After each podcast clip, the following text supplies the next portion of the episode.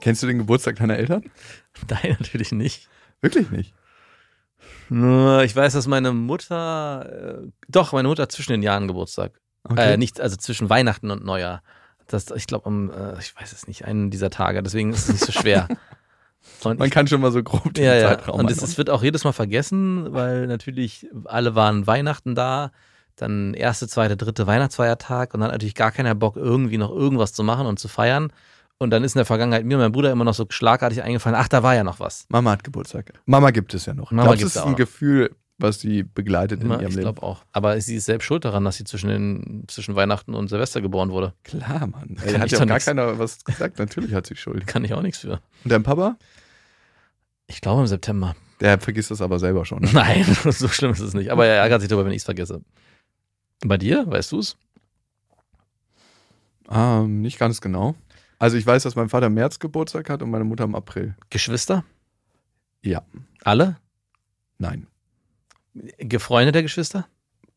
Ganz ehrlich, jetzt hört es aber auf. Kinder der Geschwister? Ich habe mit deinem Geburtstag immer schon Probleme, aber dadurch, dass du genau an einem ähnlichen Datum wie ich Geburtstag ist es hast. dir die letzten drei Jahre sehr einfach gefallen, alle drei zu vergessen? Ja, safe. Deiner fällt mir leicht, aber sonst. mm, mm. Schwierig wird es nur dann, wenn man irgendwann die Geburtstage der eigenen Kinder vergisst. Ist bei Lilla richtig, richtig einfach. Ja, bei uns auch, aber ich habe immer, denke immer so, vielleicht kommt es auch irgendwann. Ja, es wird kommen. Aber nicht, dass du das Datum vergisst, sondern dass du den Geburtstag als solches vergisst. Ja, genau. Hat schon mal jemand deinen Geburtstag vergessen, also deine Eltern? Nee, meine Eltern nicht. Mein Vater hat schon mal meinen vergessen. Ja, das passt. Ja, das passt richtig gut, ne? Ja, es ist so, ja, es tut mir leid. Das ist ja nur ein Geburtstag. Ich fühle trotzdem. War übrigens mein 18. Ach, wirklich? Ja. okay, das könnte man vielleicht nochmal auf ein anderes Podest heben. Was denkst du bei dem Satz, beim Thema Sex gibt es nichts Peinliches? Wenn ich das meinem 18- oder 20-jährigen Ich gesagt hätte, das stimmt nicht, hätte es gesagt. Und immer weniger wird peinlich.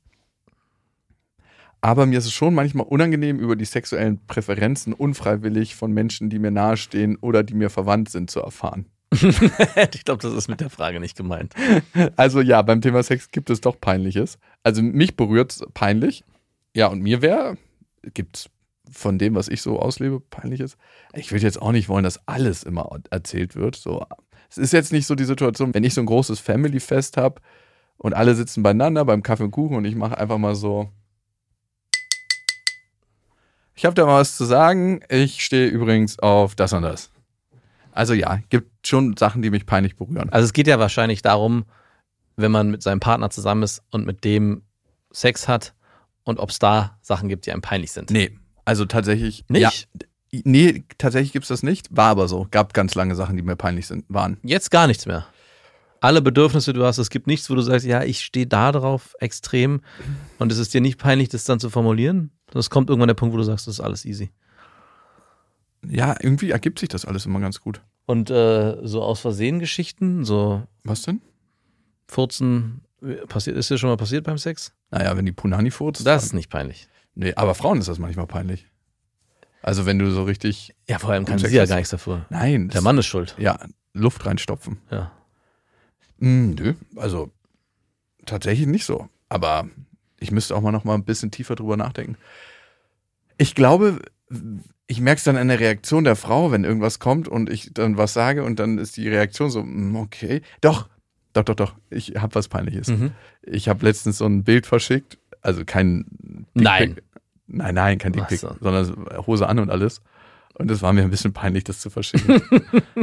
Mit den Worten, ich denke gerade an dich. Hast du verschickt? Ja. Nein. Warum nicht? Hast du irrigiert? Nein. Mir ist es auf jeden Fall peinlich. Zum Glück hast du nichts mir aus Versehen mir geschickt. Aber sowas würde ich mir gerne wünschen, dass du dir ein Fauxpas leistest und auf einmal die falschen schickst. Ich habe aus Versehen mal was an meine Anwältin geschickt, was nicht an sie gehört. Und sie hat mir einfach so ein Fragezeichen zurückgeschickt. Und ich so, vergessen Sie das einfach. Was? War war das auch ein Foto? nee, das war irgendwie was, was an eine Freundin gehen sollte. Und das war so ein Satz, so, den du auf jeden Fall nicht an deine Anwältin schicken willst.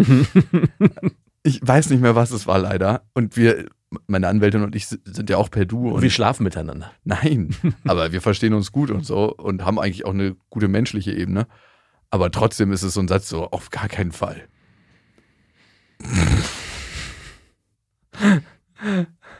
Okay. Wann hast du dich das letzte Mal verletzlich gezeigt? Puh. It's been a while. Muss ich wirklich drüber nachdenken und mir fällt auch erstmal nichts ein. Jeden Tag würde ich gern sagen. In, immer wieder in kleinen Momenten. Hier im Podcast. Wann? Äh, Regelmäßig. Also, Es gibt sie noch, die Orte, wo Verletzlichkeit erlaubt ist. also einfach, weil es hier manchmal auch sehr unangenehm wird, wenn du Fragen stellst und da bleibt einem eigentlich nichts anderes übrig. Augen zu und durch. Und da kann man sich schon, kann schon mal sein, dass man sich verletzlich zeigt. Doch, ich glaube, die Folge Seelenverwandtschaft 2.0, Uh, da war es nochmal ein bisschen Ja, eingemachter. true. Hat auch äh, ein bisschen nachgewirkt. Ja, wirklich? Ja, natürlich habe ich halt verstärkt an all das gedacht, was dort war.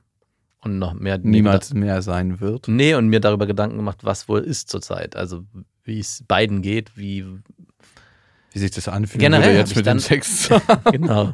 Generell habe ich mir äh, dann danach Gedanken darüber gemacht, was wohl alle meine Verflossenen machen, wie es denen geht, wie es wäre, die zu treffen. Ich habe ja eine Mal aus Versehen, habe ich ja schon mal erzählt, beim, bei einer Werkstatt, Autowerkstatt getroffen. Hast du mir noch nie erzählt. Doch, doch, da, da habe ich dir erzählt. Ich hab's einfach haben, ausgeblendet. Ja, ja, und das war wirklich so, das habe ich damals auch gesagt in der Folge, das weiß ich noch, dafür schäme ich mich auch noch immer. Ich denke, hui, an dir ist die Zeit nicht spurlos vorbeigegangen. und dann erzählte sie mir noch von ihrem Burnout, den sie hatte und wie stressig alles. Und ich so, Und I bei dir it. so? Ja, eigentlich nicht so stressig, geht. Danke für dein Mitgefühl. ja, das war so die, das hat Der Zahn der Zeit hat genagt. oh. Stell mal vor, du hättest das gesagt. An dir hat der Zahn der Zeit aber nicht nur geknabbert.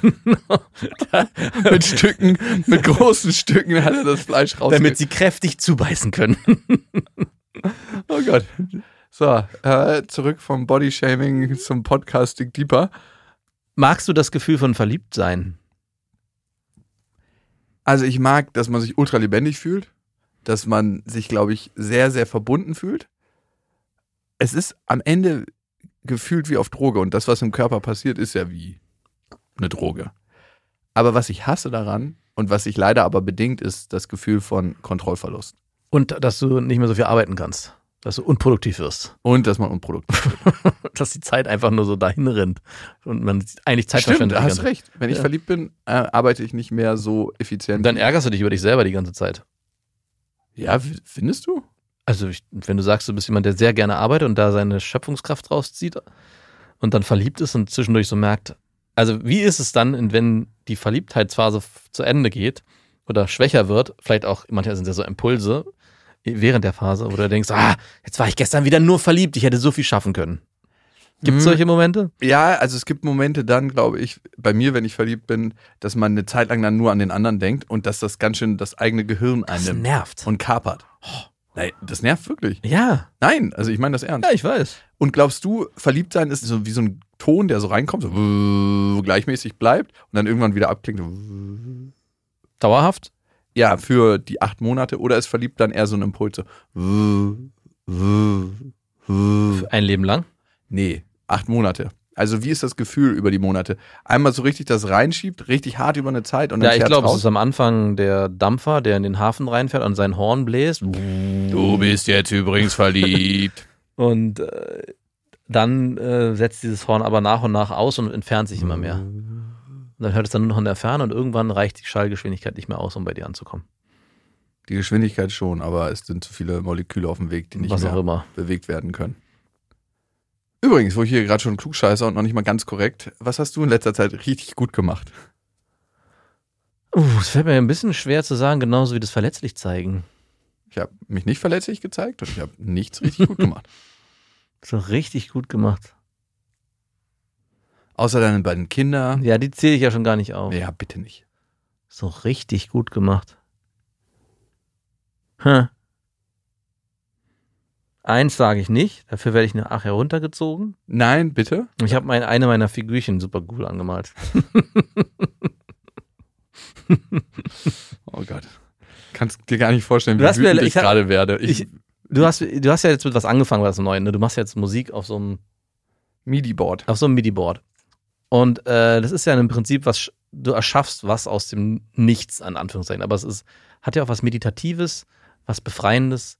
Ich tue mal was Künstlerisches, in Anführungszeichen. Und im Prinzip, auch wenn du es nicht verstehen magst, geht es ja bei diesen Figürchen anmalen nicht um die Figuren an sich, sondern auch Techniken zu erlernen, Farben zu mischen, Übergänge zu malen. Also es hat eine ganze Ebene für sich, die im Prinzip ähnlich ist wie Musik machen, nur auf anderer Hey, Ebene. willst du mich gerade provozieren? Nein. Doch, willst du. Ne? Nein, will ich wirklich nicht. Warum erklärst du mir das so genau, oder was? Ja, weil ich mich gefragt habe, warum du zum Beispiel Musik machst. Äh, mit, Weil ich äh, das geil finde. cool. Und warum? Was ist da äh, zu Weil ich erlernen? es geil finde, Beats zu bauen. Genau, und das zu erlernen, vielleicht auch Übergänge zu schaffen. Nein, ich stelle mir vor, wie ich hier eine Karriere nach meinem jetzigen Beruf Ach so, aufbauen okay. kann. Ja, du würdest gerne alle Parts davor überspringen, verstehe. Aber sag doch mal du, was du in letzter Zeit richtig gut gemacht hast. Ah, das klingt jetzt komisch, aber ich habe richtig gut gebimst. Oh, das ist genauso unfair, wie wenn ich sagen würde, ich habe meine Kinder gut erzogen, obwohl es zusammen in dem Kontext schwierig wird. Wurde mir jedenfalls gesagt, weil man darf das selber nicht über sich Wie, sagen. das wurde dir gesagt? Mann, hast du heute toll gebimst, Das fühlt sich richtig, richtig gut an. mit dir zu schlafen. Ja. Das wurde dir gesagt. Wurde mir noch nicht so oft gesagt in meinem Leben, muss ich auch so, faires halber dazu sagen, weil ich glaube, die meisten sprechen es nicht aus. Sprecht sie dabei deine Fähigkeit an oder eher das Gefühl? Das Gefühl. Das zählt. Das zählt nicht, ja, stimmt. Zählt nicht auf mein Konto.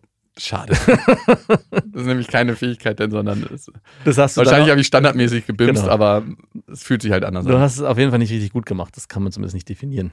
Also das Beste, das war jetzt nicht mit der Frau, ist, wenn mir eine Frau sagt, ich bin das erste Mal bei dir gekommen. Und man kennt sich gar nicht so nah. Passiert super selten. Also muss ich auch faires halber sagen. Ist jetzt nicht so, dass ich so. Aber das fühlt sich richtig gut an. Und das soll keine Anleitung zum Orgasmus vortäuschen werden. Wann habe ich das letzte Mal was richtig gut gemacht? Hm, Ich glaube, ich war mit meiner Ma in einer Streitsituation und dachte, okay, jetzt könntest du den Eskalationsknopf drücken. Und ich habe ihn extra nicht ganz durchgedrückt. Mama, ich würde gerne die nächsten 45 Minuten einfach nur im Frieden weiterleben können. Und mir wäre es ganz lieb, wenn du deine Themen, die wahrscheinlich aus deiner Kindheit kommen, mal für dich klar kriegst. Das wäre der maximale Eskalation. Achso, ich dachte, das hättest du gesagt. Damit für Klarheit gesorgt. Ah, sie ah. hätte sich damit. Hätte, also für mich hörte sich das eher, wenn du es so formulierst, wäre ich eher froh, so einen Satz zu hören, wenn ich. Ah, ah, ey, ganz ehrlich, maximaler Eskalationsknopf. Gefühlstechnisch, weil sie sich da nicht abgeholt und gefühlt fühlt, gefühlt fühlt. fühlt, fühlt, fühlt, sondern einfach so abgeschottet, jetzt mach du deinen Dreck mal alleine. Ich habe es ganz leicht in die Richtung formuliert, aber ich habe auch noch gesagt, ich kann verstehen, wo du gerade stehst und wie du dich dabei fühlst. Und da war schon ein bisschen Wind aus den Segeln. Das war gut. Ich verstehe, wie du fühlst. Du kannst nicht verstehen, wie ich fühle, weil Gefühle kann man nicht verstehen. Allerdings. Wenn du eine Sucht für dich definieren müsstest, welche wäre es? An allererster Stelle Erfolgssucht. Ach echt? Meinst du nicht für mich? Dass es eine Sucht ist? Hätte ich nicht gedacht. Nein, Das ist ein Bedürfnis so von wegen. Also ja, es ist ein Bedürfnis. Es ist so wie für Leute es ein Bedürfnis ist, ab und zu mal zu trinken. Genau. Nein, Erfolgssucht ist vielleicht ein bisschen. Hm. Ja, okay, ich habe was. ja, bitte. Es ist noch viel stärker. Ich, ich habe die Sucht, negative Gefühle nicht fühlen zu müssen. Mhm. Also wenn man das als Sucht beschreiben darf. Ich glaube, jeder hat keinen Bock darauf, negative Gefühle zu fühlen. Aber Nee, stimmt nicht. ja, gut, du vielleicht, du kleiner Depri-Boy. Naja, Deprimo geht's. gar nicht. Ich habe wirklich äh, am Wochenende eine Situation gehabt, wo ich mir ging's, ich, ja, ich war einfach schlecht drauf und irgendwie war alles Kacke und so. Und dann habe ich mich in mein Zimmer zurückgezogen und habe Musik gehört, so leicht melancholisch. Mm. Also nicht so zum Weinen, sondern eher so. Und dann lagst du auf deinem Bett und weil es so heiß war, hast du die ganzen Klamotten Nein, ausgezogen, und- hast du so ganz traurig zu der Musik noch eingeschubbert. Und es war wirklich, ich dachte so, äh, warum machst du das ja gerade? Und nach einer Stunde ging es mir viel, viel besser. Und habe dann gemerkt, vielleicht ist es auch mal wichtig, das auszuhalten, Ja. durchzugehen, zu erleben, um das ak zu akzeptieren, dass es auch dazugehört, damit es danach wieder besser geht. Und das habe ich in letzter. Zeit krass vermieden. Ich habe immer versucht, dann andere Sachen zu machen, um mich abzulenken, um das nicht zuzulassen. Ja, es ist super wichtig, da reinzugehen in das Gefühl und das mal durchzuführen. Keine Frage. 100% bin ich bei dir. Aber gibt es nicht noch eine platte Sucht? Das ist so tiefgründig schon wieder. Arbeitssucht hatte ich lange, aber ich bin geheilt. Handysucht? Safe. Ich würde, würde auch gerne die Handysucht nehmen. Ja, safe, safe, safe. Ähm, scheiße. Ja, ertappt. Ist so krass nicht auf meinem Schirm die ganze Zeit, dass ich es vergesse. Aber Dann ist es wenigstens eine richtige Sucht. Dig deeper.